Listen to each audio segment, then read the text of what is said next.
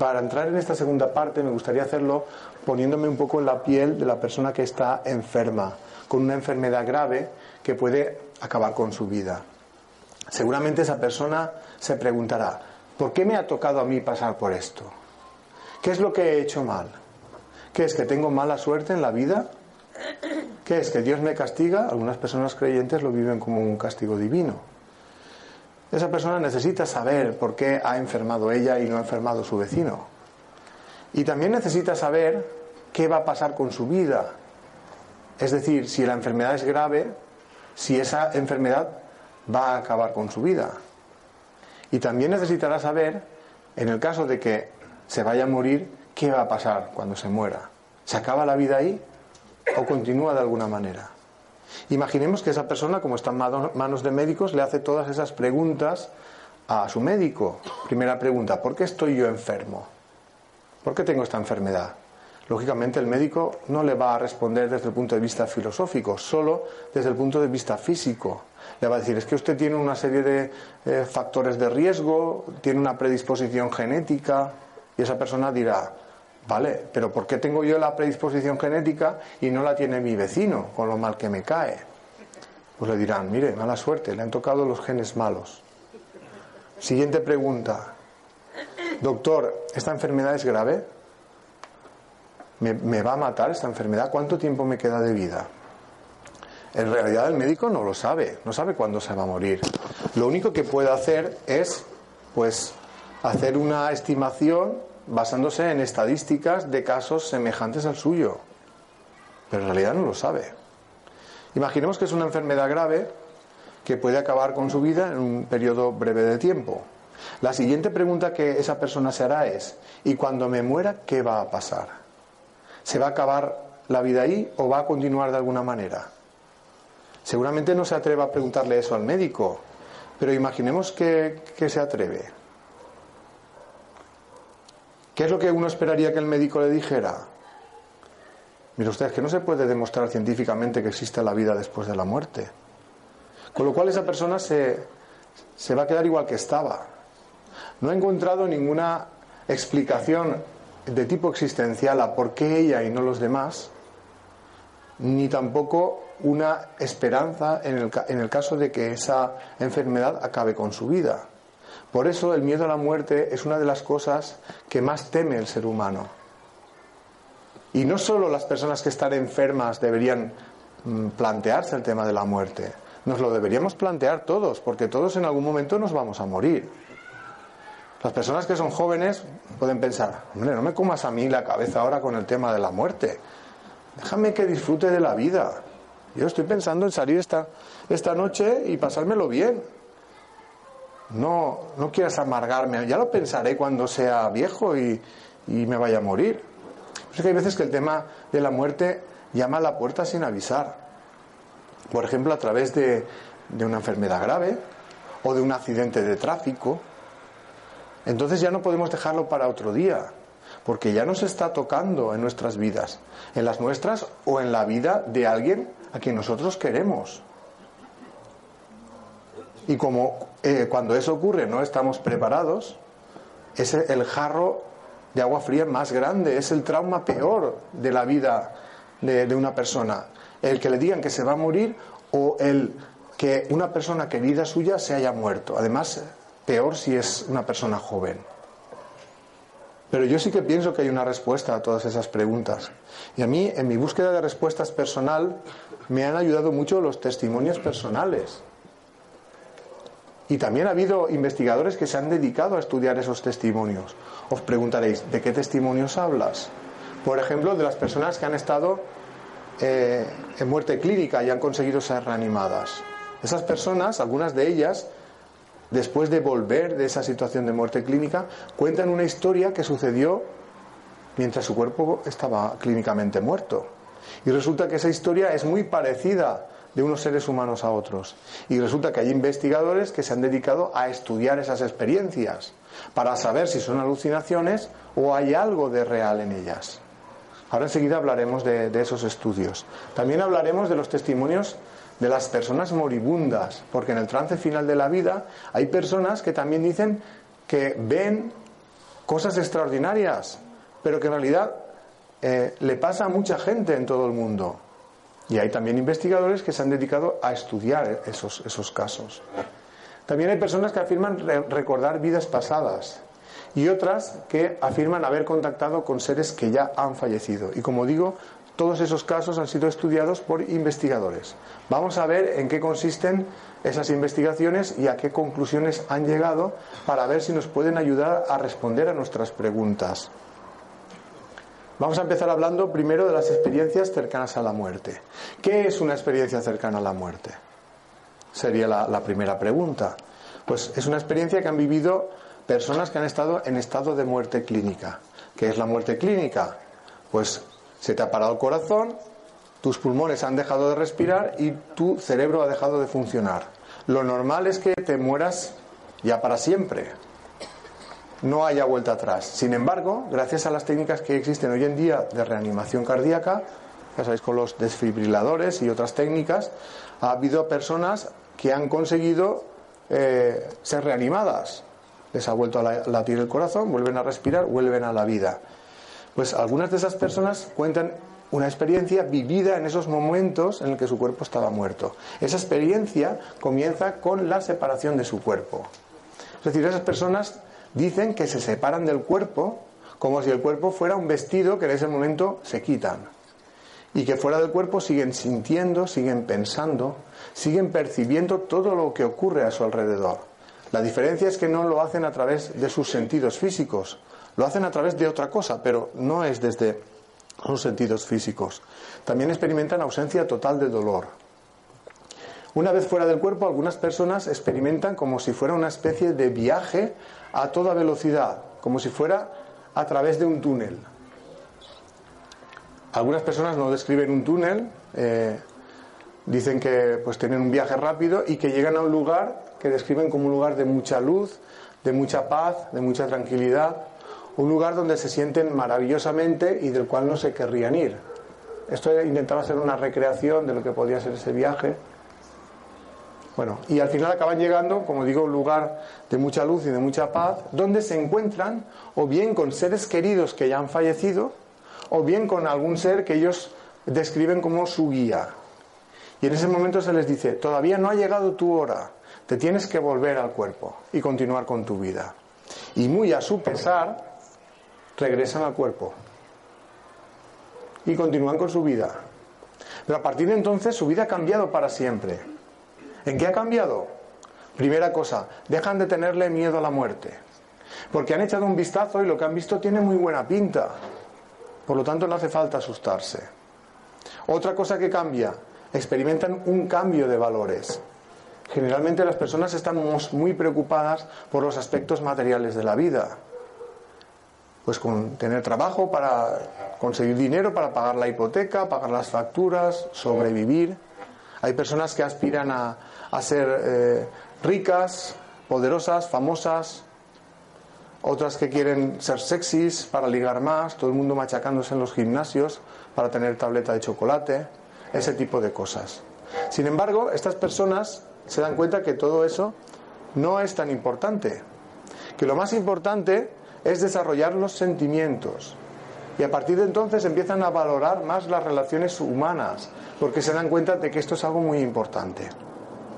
E intentan vivir más de acuerdo con lo que sienten, porque también experimentan que esto es lo más importante. Este tipo de experiencias era tan habitual que en los años 70 ya hubo investigadores que dejaron de mirar para otro lado y quisieron eh, saber qué había de real en todo ello. Uno de los pioneros en el estudio de experiencias cercanas a la muerte es el doctor Raymond Moody, psiquiatra y filósofo norteamericano que en los años 70 pues ya escribió un artículo de investigación titulado Experiencias cercanas a la muerte, un dilema para la medicina y un libro titulado Vida después de la vida. Este libro fue un bestseller en Estados Unidos. Eh, hubo muchísima gente que se lo leyó y muchos de ellos se sintieron identificados con las experiencias del libro, porque ellos también habían experimentado algo similar. En Estados Unidos hicieron una estadística o una encuesta para intentar averiguar cuánta gente había tenido una experiencia cercana a la muerte. Y se calculó que entre 3 y 5 millones de personas de una población total de unos 300 habían experimentado una experiencia cercana a la muerte. Después de Raymond Moody hubo otros investigadores, por ejemplo el doctor Melvin Morse, pediatra, pediatra que trabajaba en el Hospital Infantil de Seattle, trabajaba en urgencias pediátricas y tuvo casos, tuvo que atender casos de niños que entraban clínicamente muertos y que consiguen ser reanimados. Resulta que esos niños también contaban la misma historia, solo que con las palabras de un niño, que se salían del cuerpo, que iban a un lugar maravilloso donde veían al abuelito o a la abuelita que ya se había muerto y que les decía, todavía no te puedes venir aquí porque vas a dejar a tus papás muy tristes, te tienes que volver con ellos. Es entonces cuando regresaban al cuerpo. Y todo esto lo ha contado en varios eh, trabajos, en un artículo en el año 94, experiencias cercanas a la muerte y visiones relacionadas con la muerte en niños, implicaciones para la medicina, en un libro titulado Más cerca de la luz.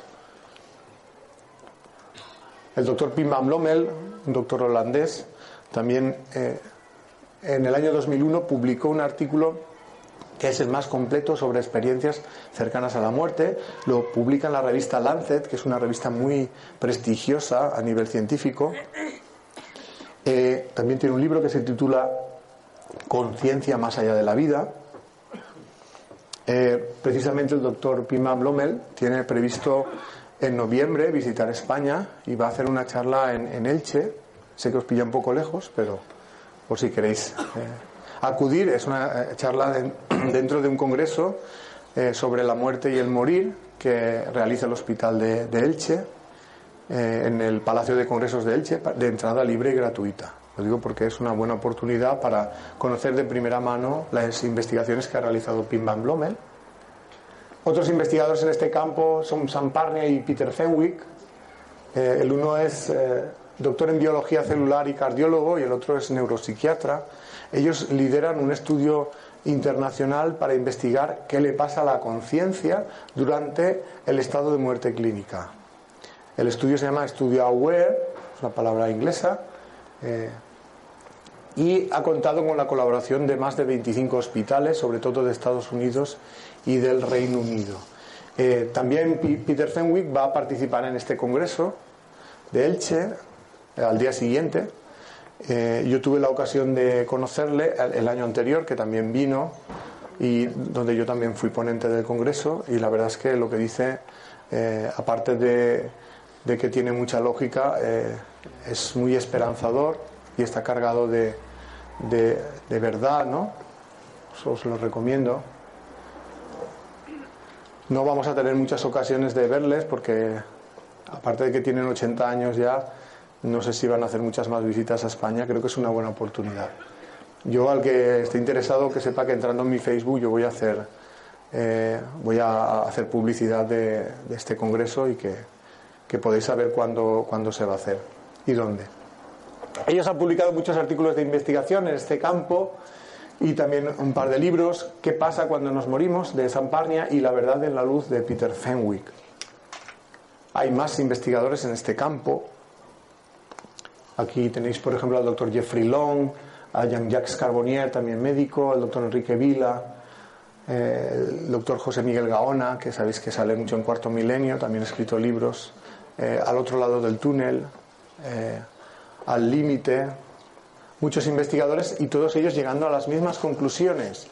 La primera de ellas es que la experiencia cercana a la muerte no es ninguna alucinación, sino que es una experiencia real, que lo que nos está diciendo es que la conciencia sobrevive a la muerte del cuerpo físico.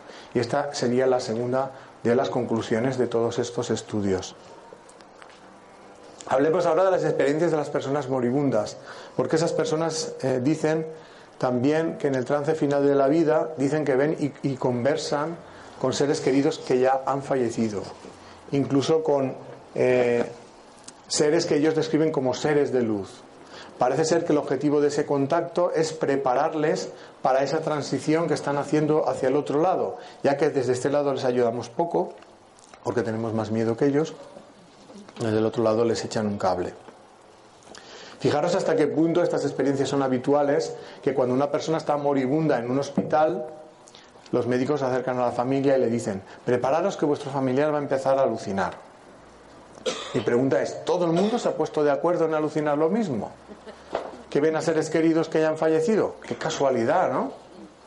Uno esperaría algo más variado, ¿no? Como elefantes rosa, yo qué sé. Algo variado. Sin embargo, todo el mundo tiene las mismas experiencias, independientemente de la creencia que tengan. Le pasa a ateos, agnósticos, cristianos, musulmanes, gente joven, gente mayor, en cualquier parte del mundo. Para mí esa coincidencia simplemente está reflejando que se trata de una experiencia real, que si nos tomáramos la molestia de conocer y estudiar, nos daría muchas pistas sobre qué es lo que sucede cuando nos morimos y qué es lo que viene después. Afortunadamente hay investigadores que sí que se han tomado esa molestia. Eh, por ejemplo, la doctora Elizabeth Kubler-Ross, psiquiatra, que por cuestiones de trabajo ya atendía enfermos moribundos, pues tuvo conocimiento de todas estas experiencias y a ella le hicieron cambiar su visión sobre lo que es la muerte. Ella no creía en la vida después de la muerte. Después de conocer todos estos casos, llega a la conclusión que la muerte es simplemente una eh, etapa de transición hacia otra forma de vida no ligada al cuerpo físico. Eh, ella tiene muchos libros y artículos. Uno de, de sus libros es La muerte, un amanecer. Otro de ellos es sobre la muerte y los moribundos. También el doctor Peter Fenwick, aparte de estudiar experiencias cercanas a la muerte, también ha estudiado las experiencias del final de la vida, que es como se, llaman estas experiencias de los moribundos, y ha escrito un artículo de investigación en el año 2010 sobre estos eh, casos y un libro titulado El arte de morir, que presentó el año pasado en el Congreso. Hablemos ahora de las experiencias de personas que afirman recordar vidas pasadas. El eh, recuerdo más habitual suele suceder espontáneamente en niños de corta edad, mientras que otras personas han recordado a través de hipnosis regresiva. También ha habido investigadores que se han dedicado a estudiar estos casos. Por ejemplo, el doctor Ian Stevenson, médico y bioquímico, profesor de psiquiatría de la Universidad de Virginia. Él se ha dedicado a estudiar los casos de niños pequeños que recordaban espontáneamente otra vida. Generalmente eran niños que habían empezado a hablar hacía muy poco tiempo y que empezaban a contar cosas extraordinarias y que a los 5 o 6 años olvidaban todo aquello. Pero en ese tiempo dan una serie de informaciones que uno puede intentar averiguar si son reales o no. Pues esto es lo que hizo el doctor Ian Stevenson. Lo que hizo fue intentar comprobar si esa información se correspondía con los hechos sucedidos en la vida de alguien que ya había fallecido. Y en ese esfuerzo de recopilación de datos consigue una base de datos con más de 2.500 casos de niños cuyos recuerdos se confirman que son reales. Esto él lo ha escrito en varios artículos de investigación y en libros. Uno de ellos es 20 casos que hacen pensar en la reencarnación, otro niños que recuerdan otras vidas. Eh, el doctor Jim Tucker ha continuado el trabajo de Ian Stevenson, publicado más artículos y un libro titulado Vida antes de la vida, los niños que recuerdan vidas anteriores. Si os interesa este tema, os recomiendo que entréis en YouTube y pongáis como palabras clave de búsqueda reencarnación y eh, Jim Tucker o Ian Stevenson. Y eso os llevará a ver varios documentales con casos reales, los más impactantes. Ha habido personas que han recordado vidas pasadas a través de sesiones de hipnosis regresiva. Eh, los primeros casos de recuerdos a través de hipnosis de otras vidas sucedieron de forma accidental. Es decir, no había una pretensión de explorar en otras vidas. Eh, de hecho, muchos de los terapeutas ni siquiera creían en la reencarnación.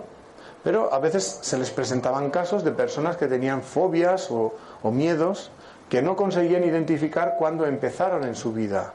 Pensaban ellos que podía tratarse de un trauma de la infancia temprana que se ha olvidado pero que no se ha superado. Por eso le pedían en la sesión de hipnosis a sus pacientes que volvieran al momento en el que se iniciaba el trauma, pensando en que recordarían alguna situación de la infancia. Sin embargo, algunas personas, en vez de recordar episodios de la infancia, contaban historias que parecían haber ocurrido en otra vida, Incluso había personas que describían su forma de morir eh, en una vida anterior y cómo esa forma de, morir estaba relacionada con el, trauma o la fobia que tenían en la actualidad.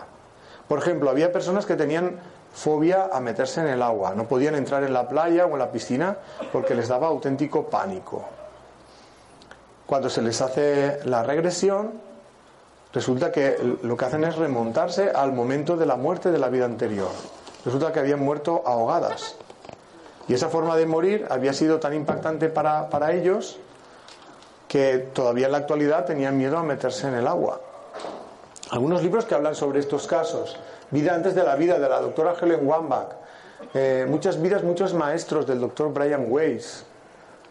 Vidas pasadas del doctor Peter Fenwick, que también se ha metido en este fregado. Y eh, La vida entre vidas del doctor Michael Newton. Este último libro, de la vida entre vidas, es un poco diferente a los demás. Porque las personas que aparecen en este libro, es verdad que cuentan eh, que tienen recuerdos de eh, antes de, nacer en la vida actual, pero esos recuerdos se refieren a una etapa de la vida en la que no se está ligado a un cuerpo físico. Por eso se llama el libro La vida entre vidas. Esas personas recuerdan que están en otro plano eh, tomando eh, decisiones que tienen que ver con la vida actual. Por ejemplo, qué pruebas van a enfrentar en la vida y con quién van a vivir esas pruebas se toman decisiones como la configuración de las familias, quiénes van a ser los padres, los hijos, los hermanos, todo con el propósito de ayudarse mutuamente en la vida en la que actualmente están. Otra cosa es que luego lo cumplan, pero la intención inicial es esa.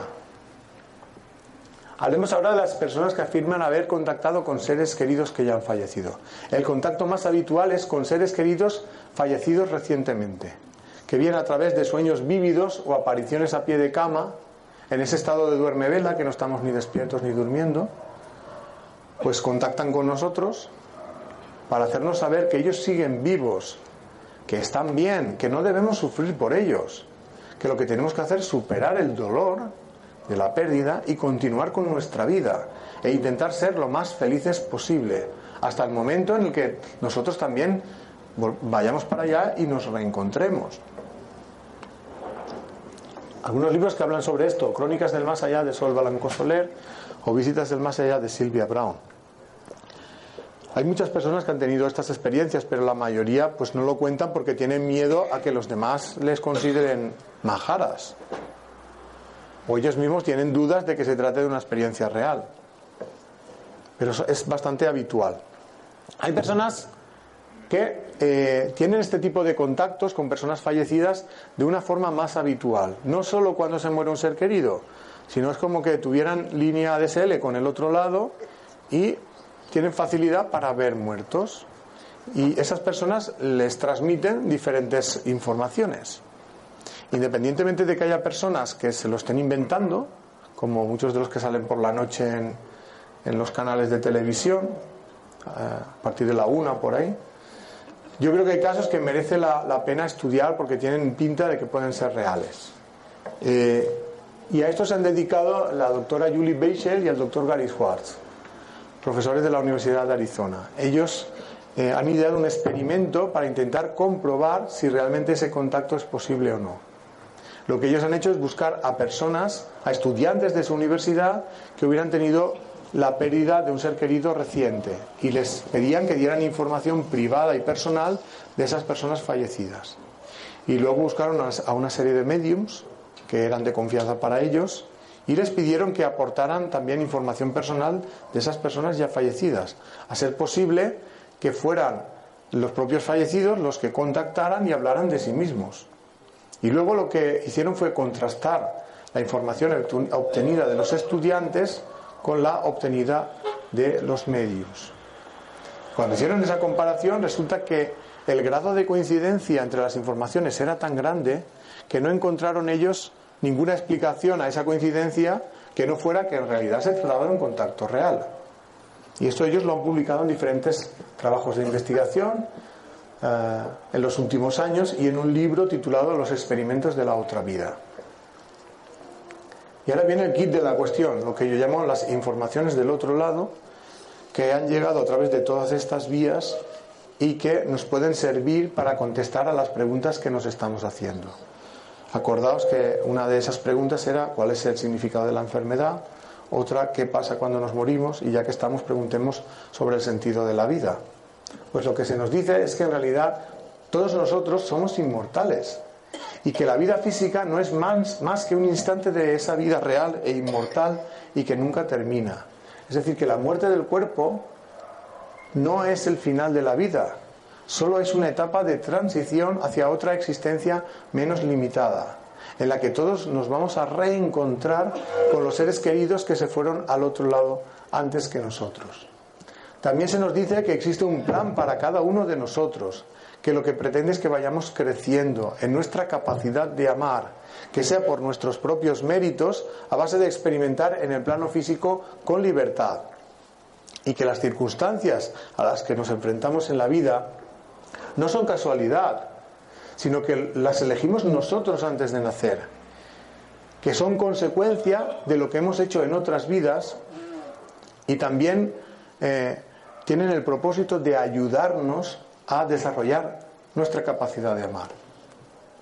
Desde este punto de vista se pueden llegar a entender las enfermedades congénitas. Esas enfermedades estarían relacionadas con los actos realizados en otras vidas, generalmente cuando se ha actuado generando sufrimiento intenso en los demás, incluso habiendo podido causar la muerte de otros seres. Cuando alguien actúa de esta manera, ese acto queda impregnado en su propio espíritu como una especie de tóxico psíquico. Necesita deshacerse de él para seguir evolucionando. Y una de las formas que tiene para hacerlo es, cuando vuelve a encarnar, transferírselo al cuerpo físico, como si el cuerpo fuera una especie de esponja, de paño donde se limpia. Pero a través de esa transferencia se puede producir una alteración en el código genético que provoca la enfermedad congénita. Pero en realidad esta enfermedad congénita es una forma en la que a través de la enfermedad se experimenta un sufrimiento semejante al que él causó a los demás en otras vidas. Y eso es lo que le sirve para aprender. Para que se entienda mejor os quiero contar un caso real que tuve la oportunidad de conocer. Es el caso de un chaval que de, muy pequeñito le diagnosticaron una leucemia congénita y a consecuencia de esa enfermedad pues, tuvo una vida de bastante sufrimiento. Resulta que este chico tenía la ilusión de ser piloto de aviación pero como tenía esta enfermedad no, le dejaron cursar los estudios de piloto, pero sí los de azafata. Y justo cuando estaba a punto de terminarlos, fallece. Ya os podéis imaginar el dolor de la familia, el dolor de la madre, que pensaba que ni la única cosa que le había hecho ilusión a su hijo la había podido llegar a disfrutar. Y en ese estado de cosas, su hijo, ya desde el otro plano, se le aparece. Se le aparece a la madre y le dice, mira mamá, no quiero que sufras por mí. Al morir el cuerpo se acabó la enfermedad. Pero yo te quiero contar el porqué de mi vida, de todo lo que me ha pasado. Yo esta afición que tenía a la aviación no me viene de esta vida, me viene de la vida anterior, donde yo fui piloto de aviación. Pero fui piloto de aviación de guerra. Y durante la Segunda Guerra Mundial yo estuve dejando caer bombas y esas bombas hicieron que mucha gente muriera quemada. Yo elegí esta enfermedad porque era como una especie de ir quemándome poco a poco por dentro, de experimentar en mí mismo el sufrimiento que yo había causado en los demás y de esta manera tomar conciencia que ese sufrimiento no es deseable para nadie. Eso no quiere decir que por cada acto negativo del pasado tengamos que venir a pasar en la actualidad por una enfermedad eh, en esta vida o en las futuras. Hay diferentes formas de aprender.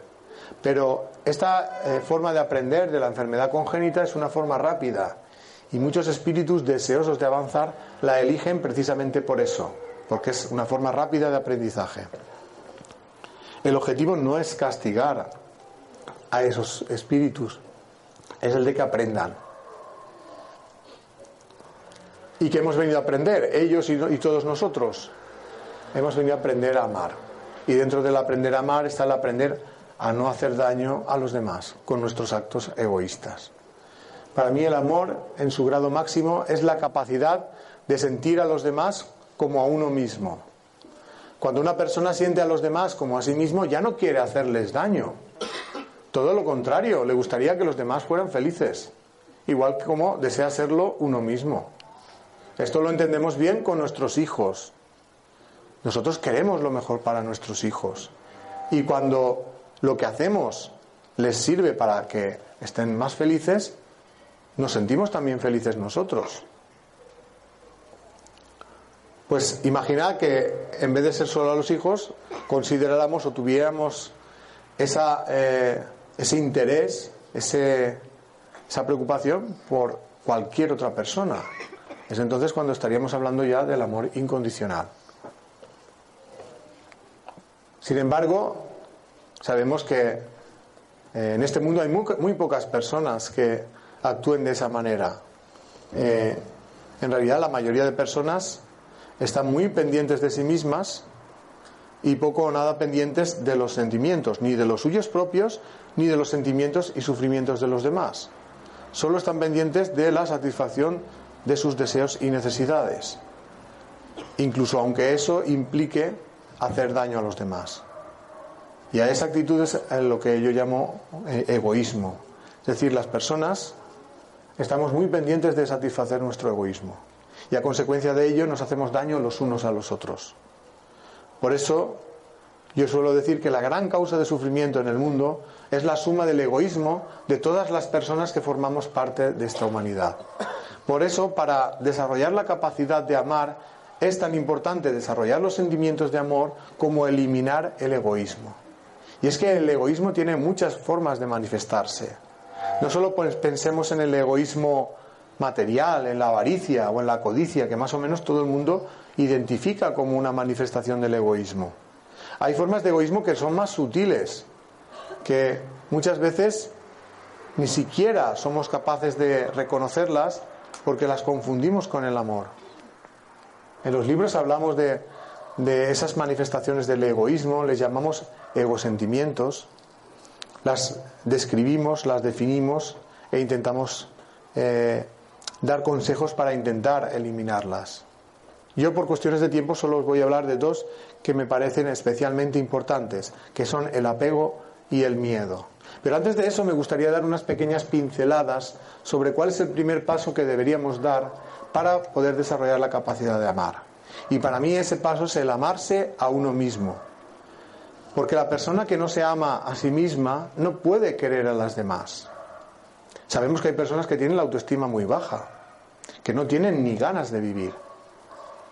¿Qué puede hacer una persona que no tiene ganas de vivir por los demás? No puede hacer nada. Primero tendrá que recuperar sus ganas de vivir a través de empezar a amarse a sí misma. Pero ¿qué es amarse a uno mismo? Porque a veces lo confundimos. Hay personas que dicen, no, si yo me quiero un montón, hago todo lo que me apetece en la vida me apetecía comprarme un coche último modelo, eh, me ha costado 100.000 euros, he arruinado a la familia, pero tengo lo que quiero, me quiero un montón. Esto no sería amarse a uno mismo tal y como yo lo entiendo, solo satisfacer un capricho material. Cuando hablo de amarnos a nosotros mismos, me refiero a reconocer cuáles son nuestras necesidades afectivas, reconocer cuáles son nuestros sentimientos y pasar a desarrollarlos para que sean el motor de nuestra vida. Y para poder hacer eso es necesario que nos conozcamos interiormente.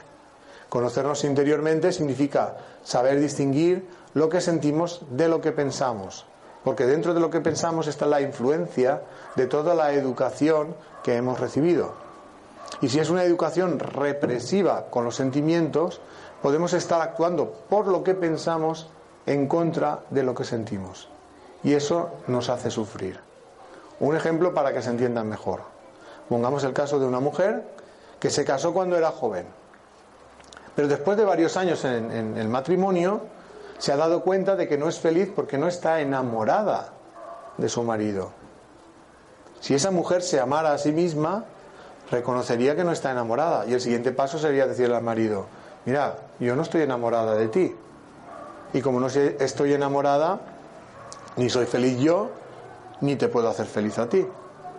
Vamos a dejar la relación.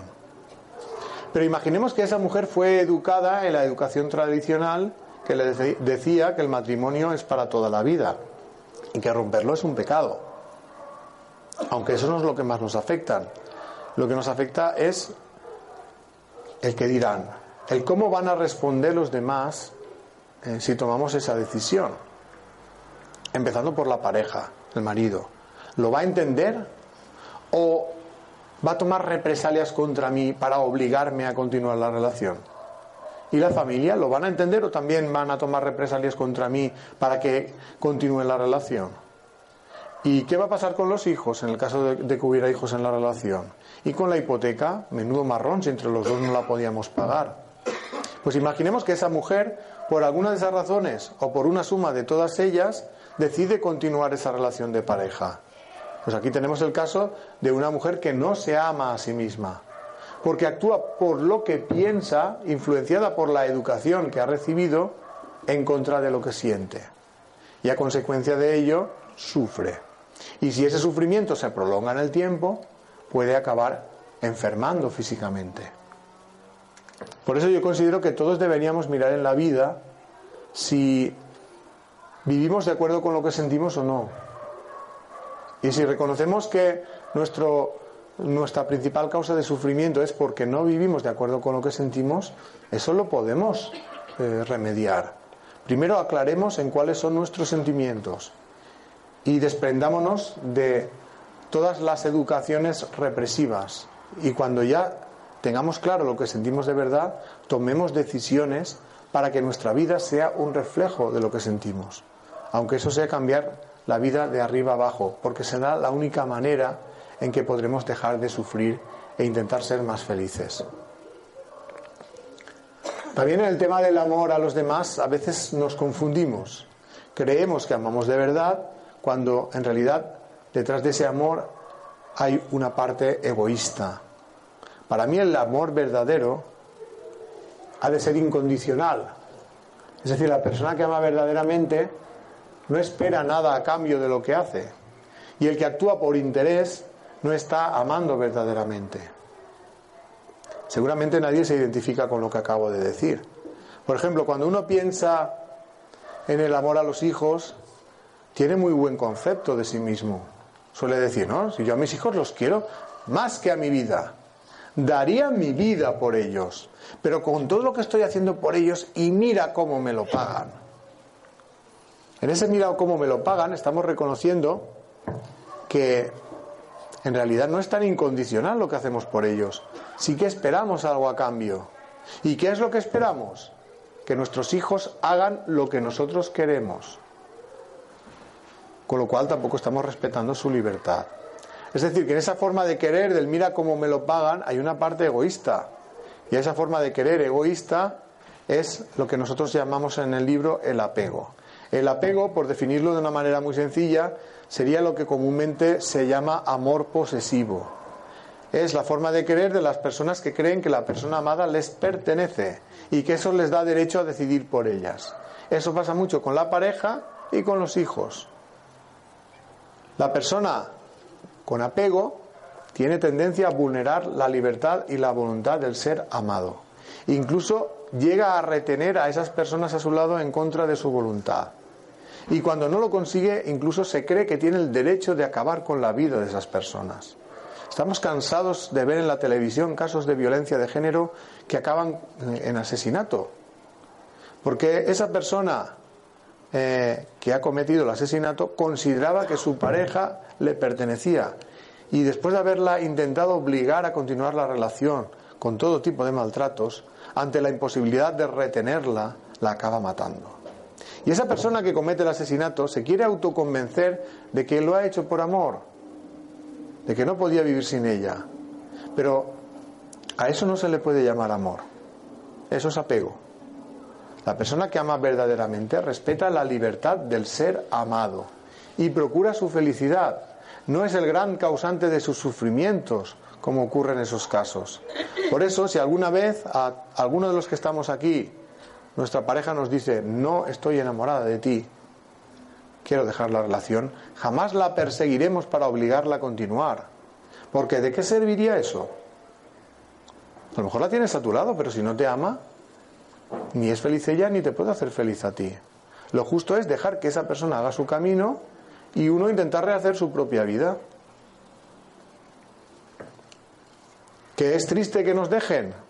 Por supuesto, pero eso no nos da derecho a perseguir a la otra persona para hacerle la vida imposible. Porque como digo, lo único que conseguiríamos es hacer sufrir a esa persona y sufrir nosotros mismos. algunas eh, algunos ejemplos de cómo se vulnera la libertad de una persona por culpa del apego. Por ejemplo, hay apego en la madre que retiene a sus, a sus hijos a su lado cuando son mayores y se quieren independizar. O hay apego en el marido que eh, eh, considera a la mujer de su propiedad e intenta anular su libertad y su voluntad para satisfacer sus deseos. Quien dice marido a la mujer, dice mujer al marido. En cualquier relación de pareja, haya o no un vínculo de matrimonio de por medio, cuando uno se cree con el derecho de vulnerar la libertad del otro, ya está actuando con apego. Y si eso no lo reconoce y lo intenta cambiar, lo que consigue es hacer sufrir a la otra persona y sufrir él mismo. Además, queriendo convencerse de que sufre por amor, cuando en realidad sufre por apego. Algunos libros que hablan sobre el amor y la diferencia entre el amor y el apego es la saga de libros de Ami, de Enrique Barrios. Son como cuentos, pero que dicen grandes verdades y por eso los recomiendo. Y ya para acabar la charla, y como dije al principio, quiero hacerlo hablando del miedo. ¿Qué miedo creéis que es el más pernicioso, el que más hace sufrir al ser humano? ¿Se os ocurre algún miedo? Miedo a la muerte, miedo a la enfermedad, a la soledad. El que yo voy a decir está relacionado con este último. Es el miedo a no ser querido. Dentro del miedo a no ser querido entra el miedo al rechazo, a la incomprensión, al desprecio, a la agresividad y finalmente el miedo a la soledad, a que no nos quiera nadie. Cuando una persona tiene miedo a no ser querida, muchas veces lo que hace es amoldarse a una forma de ser que no es la suya, sino que es la que los demás esperan de él. Queremos que nos quieran y creemos que si eh, hacemos todo lo que los demás quieren de nosotros, nos querrán más. Esas demás personas suelen ser personas a las que queremos. Eh, la familia, la pareja, los hijos, padres. Pero si en ese deseo de complacer a las personas queridas acabamos renunciando a nuestra libertad y a nuestra voluntad, lo que vamos a conseguir es convertirnos en esclavos. Además, tampoco vamos a conseguir que los demás nos quieran más, sino solo que se aprovechen más de nosotros, aunque sean de tu familia. Por eso considero que Renunciar a la libertad es un sacrificio inútil, porque no conseguiremos que nos quieran más, solo que se aprovechen más de nosotros. Dependiendo de cómo se manifiesta el miedo, uno se puede predisponer a unas enfermedades o a otras. Por ejemplo, el miedo que se manifiesta como angustia, falta de aire, es el que provoca las enfermedades del aparato respiratorio, como el asma. El miedo que se manifiesta como eh, miedo a expresar sentimientos y opiniones, suele provocar eh, enfermedades en la zona de la garganta, incluyendo eh, problemas de tiroides como el hipotiroidismo, que también está en la zona de la garganta. El miedo que se manifiesta como represión de la personalidad suele provocar los conflictos indigestos, enfermedades del aparato digestivo. Y el miedo que se manifiesta como inseguridad es el que provoca las enfermedades relacionadas con la baja autoestima, enfermedades de los huesos y de la sangre. ¿Cómo se puede superar el miedo? Pues primero hay que reconocer que se tiene miedo. Y cuando uno ya sabe a qué tiene miedo, enfrentarse a las situaciones que le generan miedo con valentía, preguntándose qué decisión tomaría si fuera totalmente libre para decidir respecto a lo que yo siento. Pues esa es la decisión acertada. En el caso que hemos puesto antes de la mujer que no estaba enamorada, yo eh, lo que siento es que no estoy enamorada y no quiero estar con esa persona. La decisión que me haría eh, recuperar mi libertad y ser más feliz, dejar esa relación. Tengo miedo a decirlo, ¿vale? Pero si te atreves, aunque tengas miedo, superarás el miedo, serás más valiente y dejarás atrás una situación que te hacía sufrir. Pues es la única manera de superar el miedo, a base de tomar decisiones valientes de acuerdo con tus sentimientos, aunque tengas miedo. El miedo no se va antes de tomar las decisiones, se empieza a ir cuando has tomado las decisiones valientes. Pues de todo eso van los libros, las leyes espirituales y la ley del amor. Intentan ser herramientas para conocernos interiormente, para desarrollar la capacidad de amar y eliminar el egoísmo. También intentan responder a las preguntas existenciales del ser humano. ¿De dónde venimos? ¿A dónde vamos? ¿Y cuál es el sentido de la vida? Ambos libros los podéis descargar gratuitamente en este blog que tenéis ahí, lasleyesespirituales.blogspot.com o buscando en Google y poniendo como palabras de búsqueda las leyes espirituales. Y la primera, la primera entrada será la del blog. De todas maneras, hemos traído libros en formato papel, eh, los tenéis a la entrada del centro. Los libros valen dos euros cada, cada ejemplar y con esos dos euros se, cubren los gastos de imprenta, es decir, no hay ánimo de lucro. Y en todos los distribuidores los podréis conseguir a ese precio. Si no tenéis ninguno cerca, también lo podéis pedir a, correo electrónico, que luego os daré, y por un módico precio de gastos de envío, pues también os los podemos enviar. Y ya para ir acabando la charla y como resumen de, lo que hemos dicho, deciros que la enfermedad desde el punto de vista espiritual puede tener dos orígenes.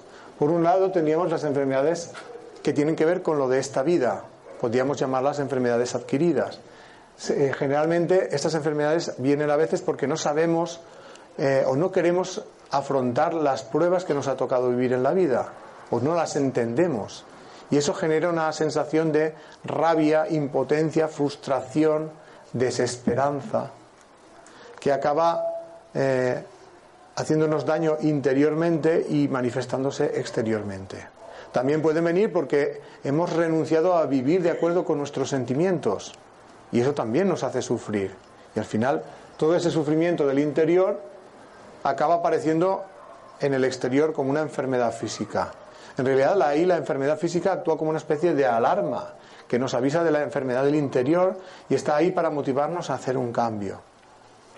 Por otro lado teníamos las enfermedades congénitas, que están relacionadas con los actos de otras vidas. Son pruebas para eliminar deudas acumuladas. Y es un proceso mediante el cual, a través de la enfermedad, eh, el espíritu vive una situación de sufrimiento semejante a la que él contribuyó a causar a los demás. Y eso es lo que le sirve para, para aprender. En cualquier caso, las enfermedades debilitan las barreras mentales que aprisionan la manifestación de nuestro interior. Y eso nos ayuda a adquirir un mayor grado de sensibilidad. Sensibilidad respecto a nuestros sentimientos y sensibilidad respecto a los sentimientos y sufrimientos de los demás si tomáramos conciencia de que la enfermedad tiene un significado que no es el de castigarnos, sino el de ayudarnos a evolucionar, podríamos enfrentar con mayor serenidad cualquier enfermedad, por muy grave que ésta fuese. En realidad podríamos enfrentar cualquier obstáculo o problema de la vida, incluso la muerte, tanto la propia como la de un ser querido, porque en realidad la muerte no existe. Lo único que muere es el cuerpo. Lo que ocurre cuando muere el cuerpo físico es que el espíritu se desprende de él y regresa a la vida en el plano espiritual, que es en realidad su verdadero hogar. En realidad, si lo miramos bien, todo el sufrimiento del mundo tiene el mismo origen, la ausencia de amor. Llamémosla egoísmo. Igual que la suma del egoísmo puede hacer del mundo un auténtico infierno, como vivimos en la actualidad, que los seres humanos somos capaces de colaborar para destruir el mundo y destruir la humanidad. Cuando ese egoísmo se transforme en amor, la suma del amor de cada persona transformará el mundo en un paraíso. Nuestra voluntad está el hacer esa transformación, desde el interior hacia el exterior, desde el egoísmo hacia el amor. Porque con el cambio del interior, el exterior, el mundo entero cambiará. Ya para acabar la charla, hacerlo con una eh, frase, una cita de un sabio muy antiguo que resume bastante bien el mensaje de la charla y que dice así, de las enfermedades del alma están asimismo enfermos los cuerpos. Curemos las almas y los cuerpos serán sanos. Ya simplemente me queda por daros los datos de contacto, correo electrónico y el blog. Y pues muchas gracias por, por vuestra atención y por haber soportado el crítico. gracias.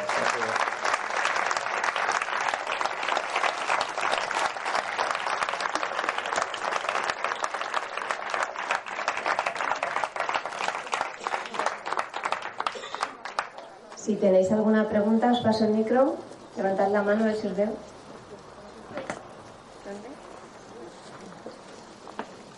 No hay preguntas. ¿Me preguntas? Sí, por ahí, creo que por ahí hay.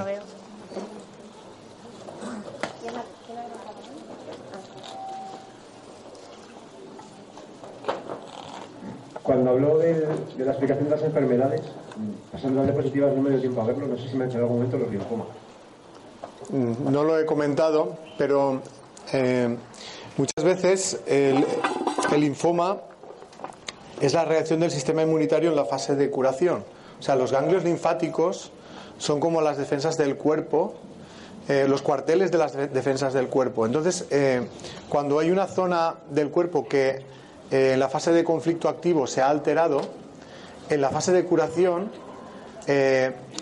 en el proceso de, curación, los ganglios de esa zona se van a inflamar porque de ahí van a proceder las células del sistema inmunitario que van a ayudar en ese proceso.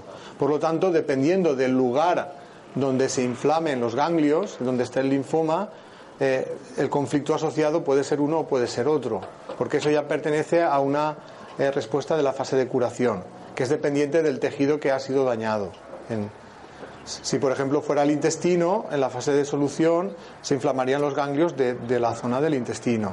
Si ha sido eh, pues en la zona de, por aquí, pues se inflamarán, por ejemplo, si es la- el, el pecho, se inflamarán los ganglios de, de la axila. Entonces, depende de, de dónde se, esté el problema, eh, los ganglios afectados serán unos u otros. Pero generalmente los linfomas ya corresponden a la fase de solución del conflicto.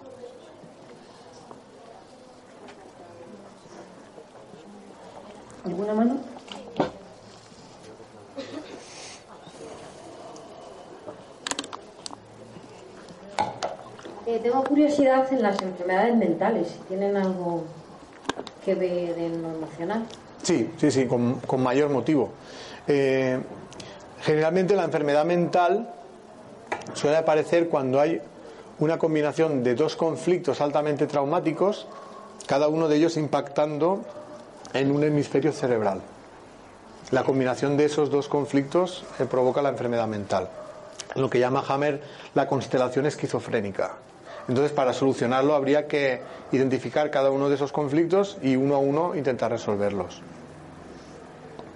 También es verdad que muchas veces detrás de la enfermedad mental hay un- una combinación de problemas psicológicos y consumo de algún tipo de, de sustancia eh, que afecta a la actividad cerebral, algún tipo de droga que... Y entonces ahí es eh, todavía más complicado. Pero eh, generalmente es cuando hay dos conflictos altamente traumáticos afectando cada uno a un hemisferio cerebral.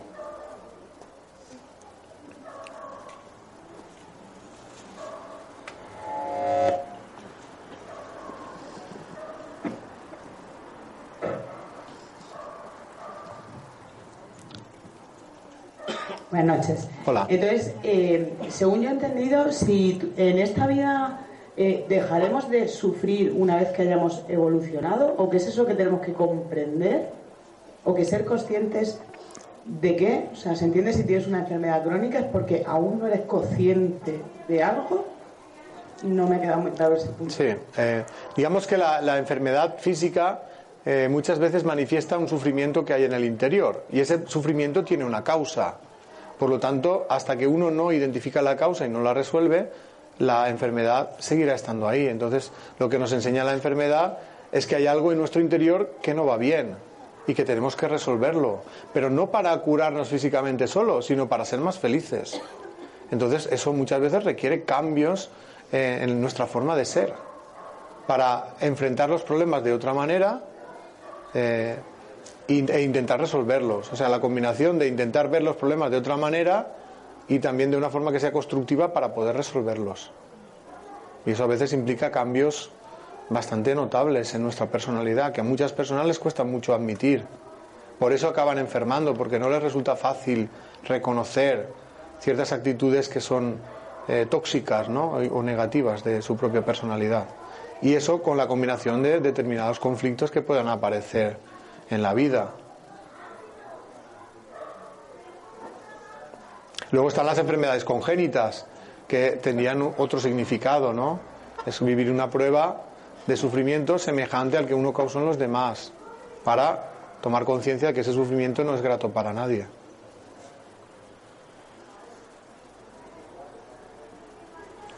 ¿Alguna pregunta más? Antes no, lo entendí, no me di tiempo a, pedir que me explicase. Lo que, lo, ha, lo que ha querido decir, a ver si lo he entendido bien, es que ha habido un conflicto asociado a un órgano, que ya se ha resuelto de alguna manera, y en la fase de solución, parte de la solución es inflamar todos los ganglios de la zona. ¿Es correcto? Sí, eh, porque, porque el, el ganglio eh, forma parte del sistema inmunitario. Cuando se inflama es porque hay actividad del sistema inmunitario en el ganglio. Eh, es como, como una sobre, sobre como una, una función eh, excesiva del ganglio que necesita que crezca para, para poder atender esa demanda que es decir que eso por ejemplo eh, lo vemos en, la- en las infecciones. En una infección una de las cosas que te pasa es que los ganglios por ejemplo la garganta los ganglios de la garganta se inflaman en el proceso de, de sanación y cuando ya se ha te has recuperado el ganglio vuelve a su tamaño normal pues esa- esos ganglios inflamados no solo se inflaman por infecciones a consecuencia de resfriados, también se inflaman por otro tipo de, de situaciones. O sea, es, forma parte de un proceso de sanación. La inflamación en general forma parte del proceso de curación, sea de los ganglios o de otras zonas del cuerpo.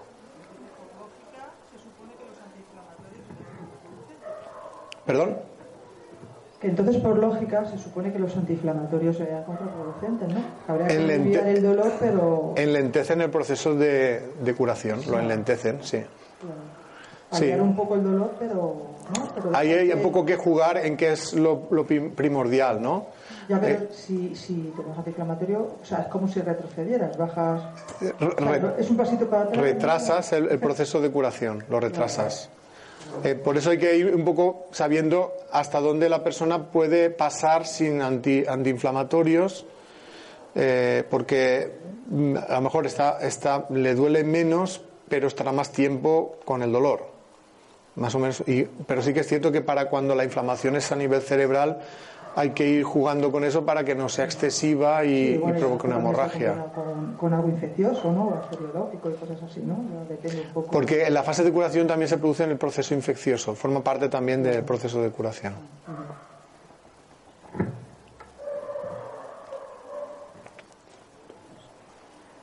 Sé que utilizas Reiki para tratar a personas que están enfermas. ¿Hay algún protocolo que puedes sugerir o tiempo que, que es más eficaz?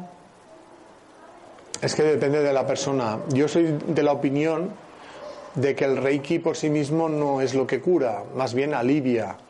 Cuando se está en fase de curación, adel- adelanta o, o acelera el proceso de curación. Por ejemplo, cuando hay eh, traumatismos, que hay inflamaciones por un traumatismo, el Reiki alivia el dolor y acelera el proceso de curación. Porque ahí no hay ningún eh, conflicto en fase activa, ya, ya ha sido, está en fase de curación. Eh, entonces, el efecto que tiene es ese, en la fase de curación, acelerar el proceso de curación. Pero también ay- ayuda a aliviar dolores, sean del conflicto activo o de la fase de solución. Pero si la persona no resuelve la causa de su sufrimiento, el reiki será como quien se toma una aspirina. Durante un ratito te aliviará, pero luego volverá todo a, manifestarse. Entonces, creo que tenemos que ser más sensatos, saber que es una buena herramienta terapéutica, pero que no es una panacea para curarlo todo. Hay veces que la persona se aficiona a que le den sesiones de reiki porque experimenta un alivio y se acomoda y no, no hace un trabajo interno y dice, ay, no me ha funcionado porque mira, ya me vuelve a doler. No, te ha funcionado hasta donde el Reiki te puede ayudar, pero hay un trabajo más profundo que el Reiki no lo, tiene, no lo puede hacer, lo tienes que hacer tú contigo mismo, ¿no? Entonces yo pienso que ese es el uso que se le puede dar al Reiki, sabiendo que tú, que el que lo pasa lo hace con buena intención, el que lo recibe también con la intención de que le ayude, pero que, no- que tal vez no acabe ocurriendo lo que uno espera.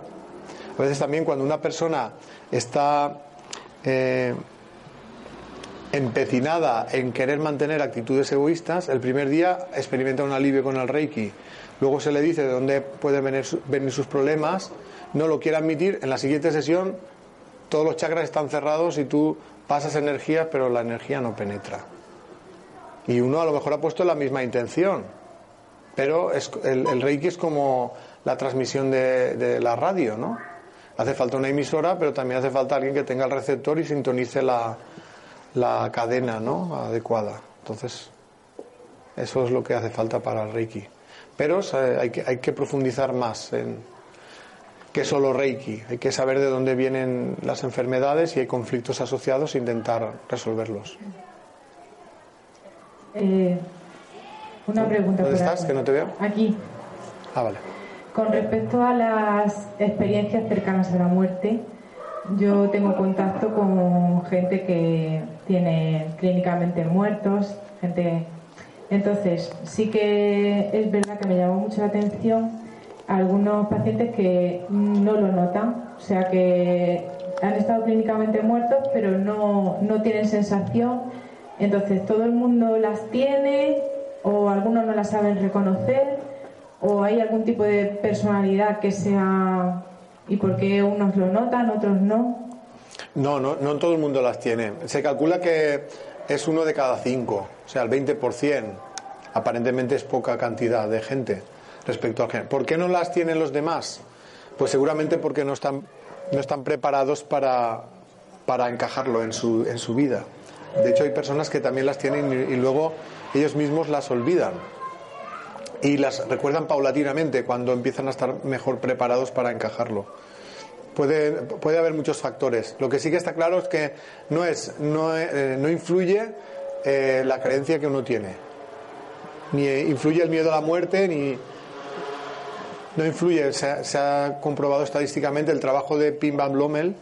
El- ellos eh, testan las posibles causas de que puedan eh, predisponer a la experiencia cercana a la muerte y, no encuentran ni que la creencia ni que el miedo a la muerte previo tenga ninguna influencia.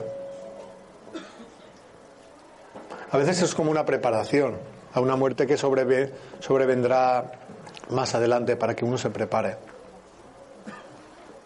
Porque hay muchos casos de gente que después de ese episodio, a los meses, eh, vuelve a, pasar lo mismo y acaba falleciendo. Hay otros, hay otros casos que es porque la persona, por sus actitudes, está eh, probando, a, o sea, él mismo está provocándose la, la propia muerte. Eh, y esa experiencia es como un toque de atención para decirle, es que no, no es tu momento, no te ha llegado el momento, tienes que volverte y cambiar tu forma de ver la vida. Eso, eso ha pasado en muchos casos también, que esas personas tienen, es, es como un aviso, es decir, esto no, no te toca ahora y te tienes que volver. Entonces, si la persona necesita eso para hacer un cambio en su vida, pues tiene la, la experiencia y es consciente. ¿Alguien más? A mí no me ha quedado claro, Espera que, ahí, que te den el micro, por favor. a mí no me ha quedado claro eh, lo que han, pre- han preguntado por ahí de las enfermedades mentales. Eh, ¿Cómo curan las enfermedades mentales? Sobre todo si son crónicas. Sí, eh, habría que. eh, he comentado que, que la enfermedad mental suele eh, ser consecuencia de, de estar pasando por, por dos conflictos altamente traumáticos y cada uno de ellos afectando a un hemisferio del cerebro. Eh, entonces, para poder mm, curarse, hace falta identificar esos conflictos e intentar resolverlos. ¿Qué pasa? Que muchas veces, como las personas empiezan a, ser tratadas con, con fármacos que atontan la conciencia, eso les dificulta el poder profundizar en sus problemas. Por tanto, muchas veces hace falta primero desintoxicarse de, del efecto sobre la conciencia de, de esos fármacos para poder tratarla a nivel psicológico. Porque eh, los tratamientos farmacológicos no resuelven los problemas, solo, solo atontan la, la conciencia y te da la sensación de que estás mejor. Pero será, sería como el que bebe para olvidar las penas, que mientras está borracho, pues piensa que, que no está tan mal, ¿no? Pero luego cuando se le pasa la borrachera, pues le viene... Pero si no, no tratas el problema farmacológico, si no tratas el problema farmacológicamente, ¿cómo le tratas? O sea, Pues con psicología. Con psicología. Sí, habría que ayudar a esa persona que exteriorice cuáles son sus, sus padecimientos e intentar ayudarle a que los resuelva.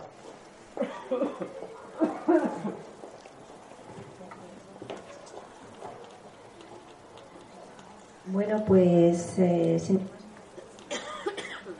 no me hace caso hoy. Eh, ¿Hay alguna pregunta más? Eh, también quería comentaros, como veo que hay interés acerca de las experiencias cercanas a la muerte, que cuidado con los cables, que en marzo vendrá Miguel Ángel Pertierre para hablar de, de este tema, o sea que ya os iremos informando. Muy bien, pues muchas gracias a todos. Gracias también de nuevo a la Asociación Amico y a Eurecate pues por haber organizado esta charla. Ha sido un placer estar con todos vosotros y espero que no sea la última vez. También a Mindalia por, por grabar estas conferencias y luego también transmitirlas a través de su canal para que todo el mundo pues las, pueda, las pueda ver. Gracias a todos.